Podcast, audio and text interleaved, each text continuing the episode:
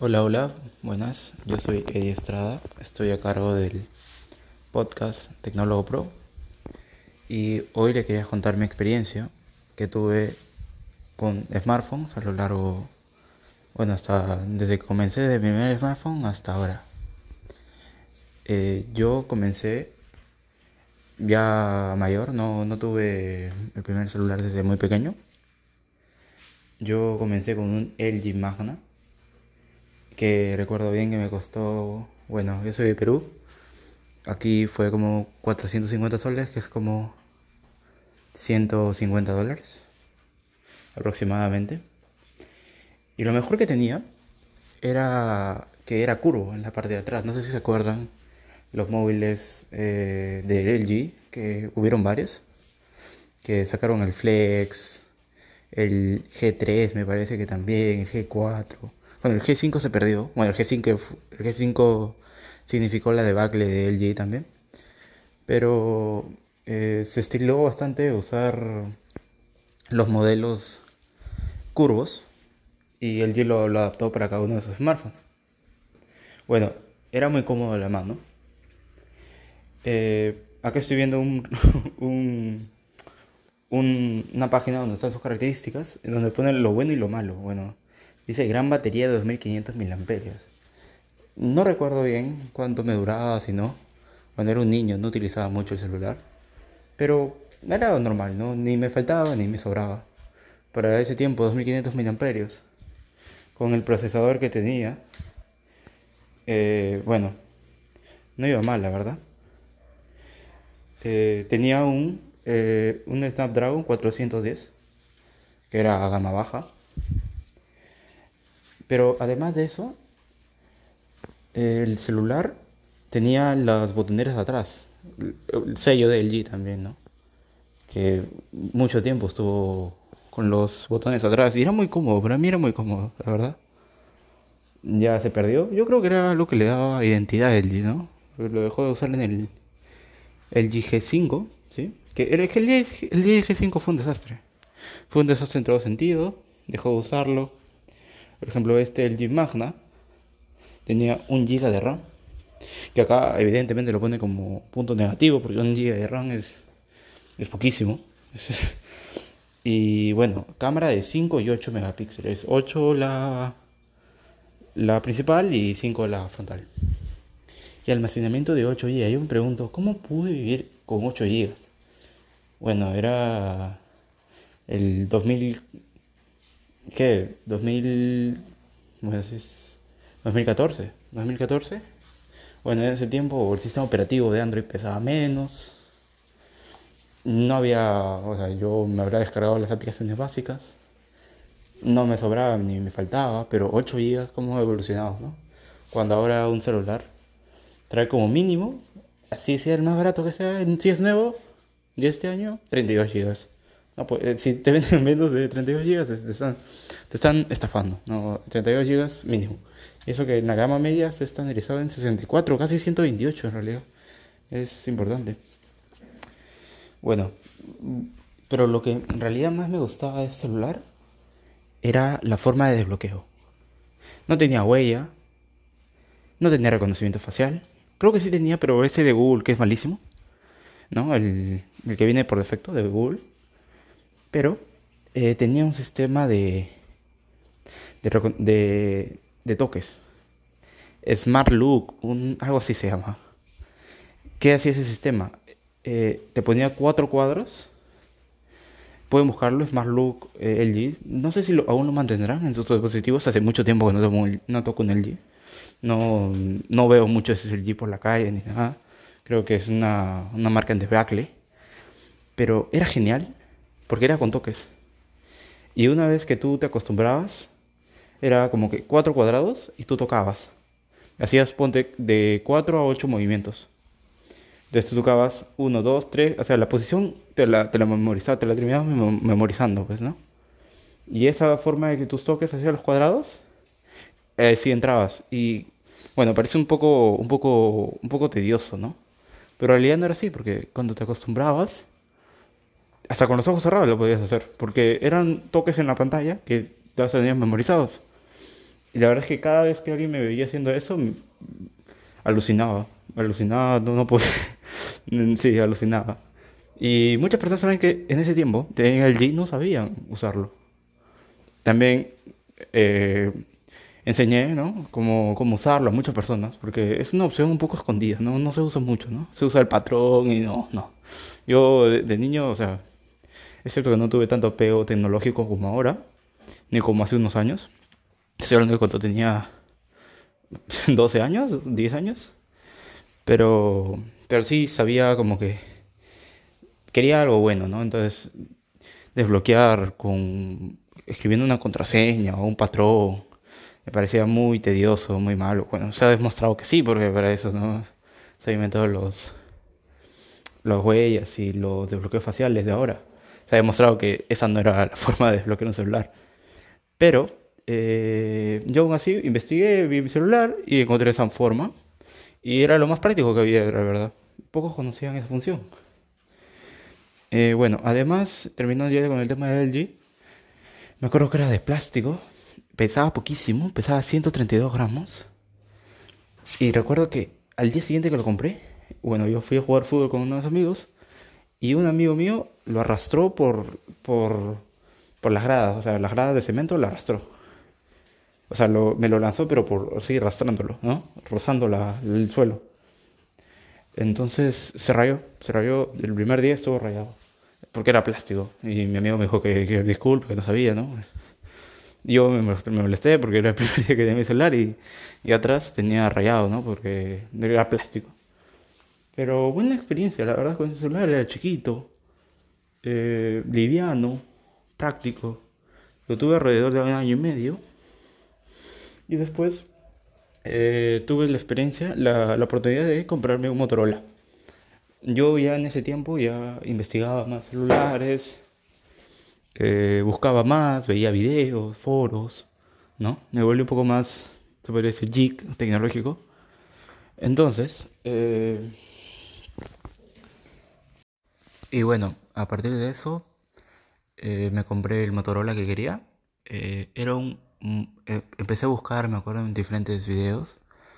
Y bueno, vi un medio muy conocido, uno de los primeros canales de YouTube a los que me, suscribí y los que seguí día a día fielmente eh, fue Topes de Gama.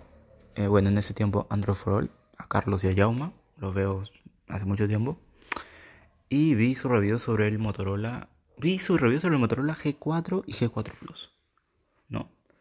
Eh, bueno, vi que había algunas diferencias, pero la diferencia que más me importaba era el, que el G4 normal no tenía el lector de huellas. Y yo quería lector de huellas porque obviamente yo sabía que eh, esa funcionalidad con la que yo desbloqueé mi celular era solamente para LG. Y en Motorola no lo iba a tener, y iba a tener que poner un patrón o algo, ¿no? Y para mí siempre ha sido muy importante el bloqueo, la verdad. Eh, me pareció uno de los puntos más importantes. ¿Cómo desbloquea tu celular? ¿Qué es lo que más haces en tu celular? desbloquearlo, prenderlo y apagarlo, es lo que más se usa. Está un poco infravalorado, pero yo creo que, es una función de las más importantes que debes tener en cuenta antes de comprar un celular.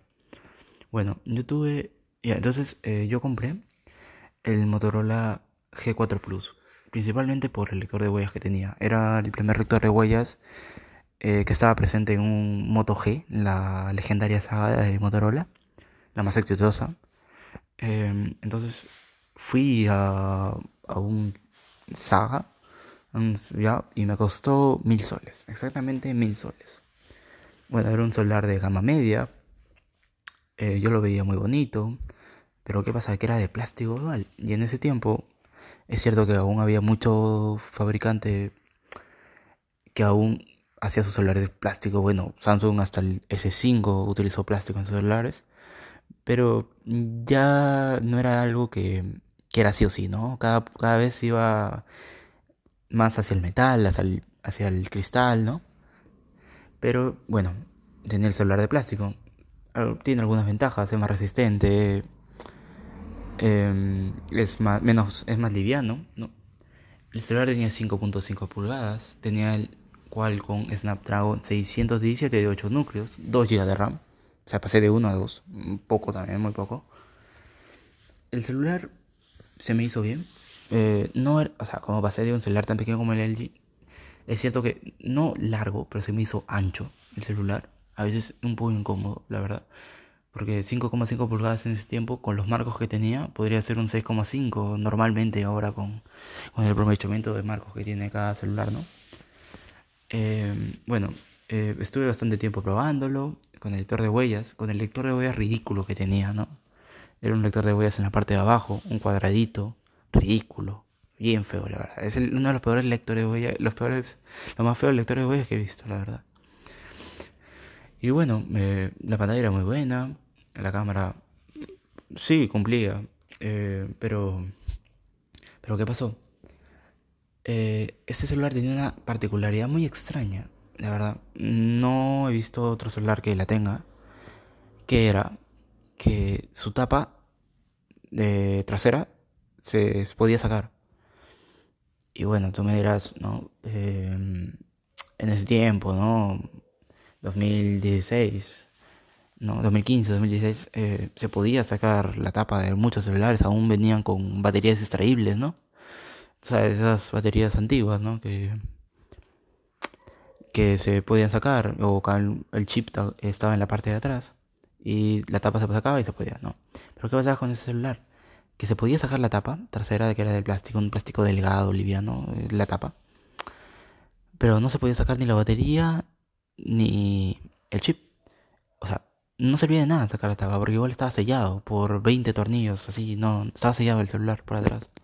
O sea, en realidad la, la tapa estaba porque la pusieron, porque no quisieron hacerlo de una sola pieza y quisieron hacerlo así.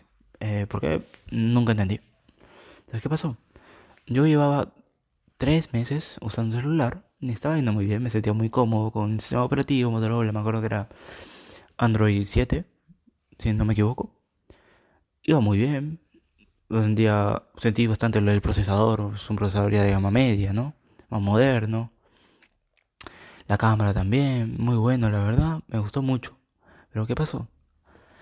Que, bueno, en ese tiempo se estilaba bastante, ¿no? El, juego, no sé, obviamente si deben haber jugado ah, de repente.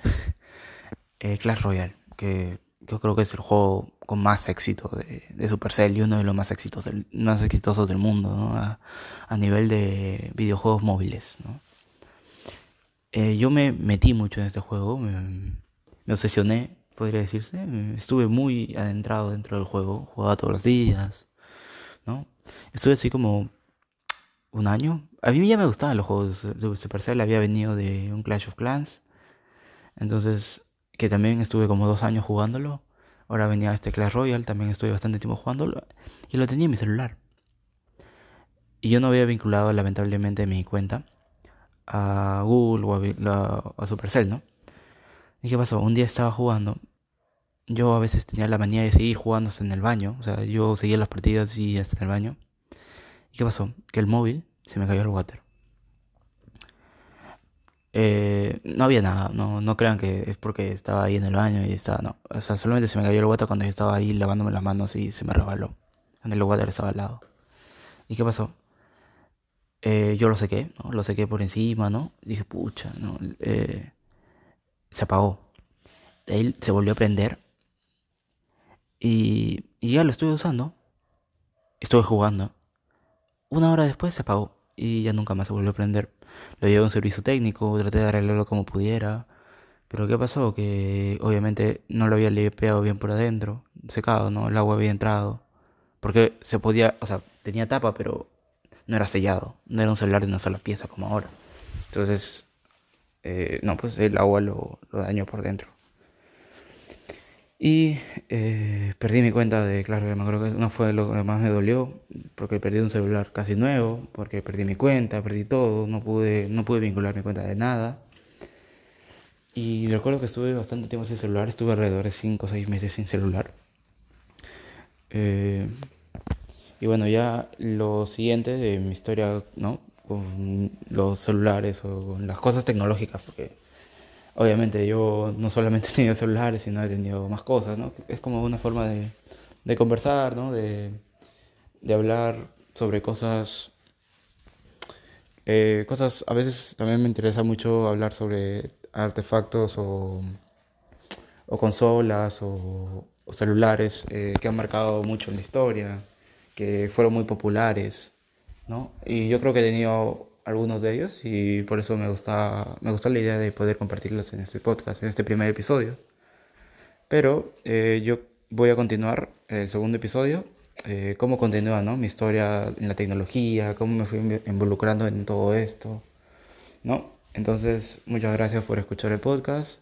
Un saludo, soy Eddie Estrada Herrera y esto es tu Tecnólogo Pro. Hasta luego.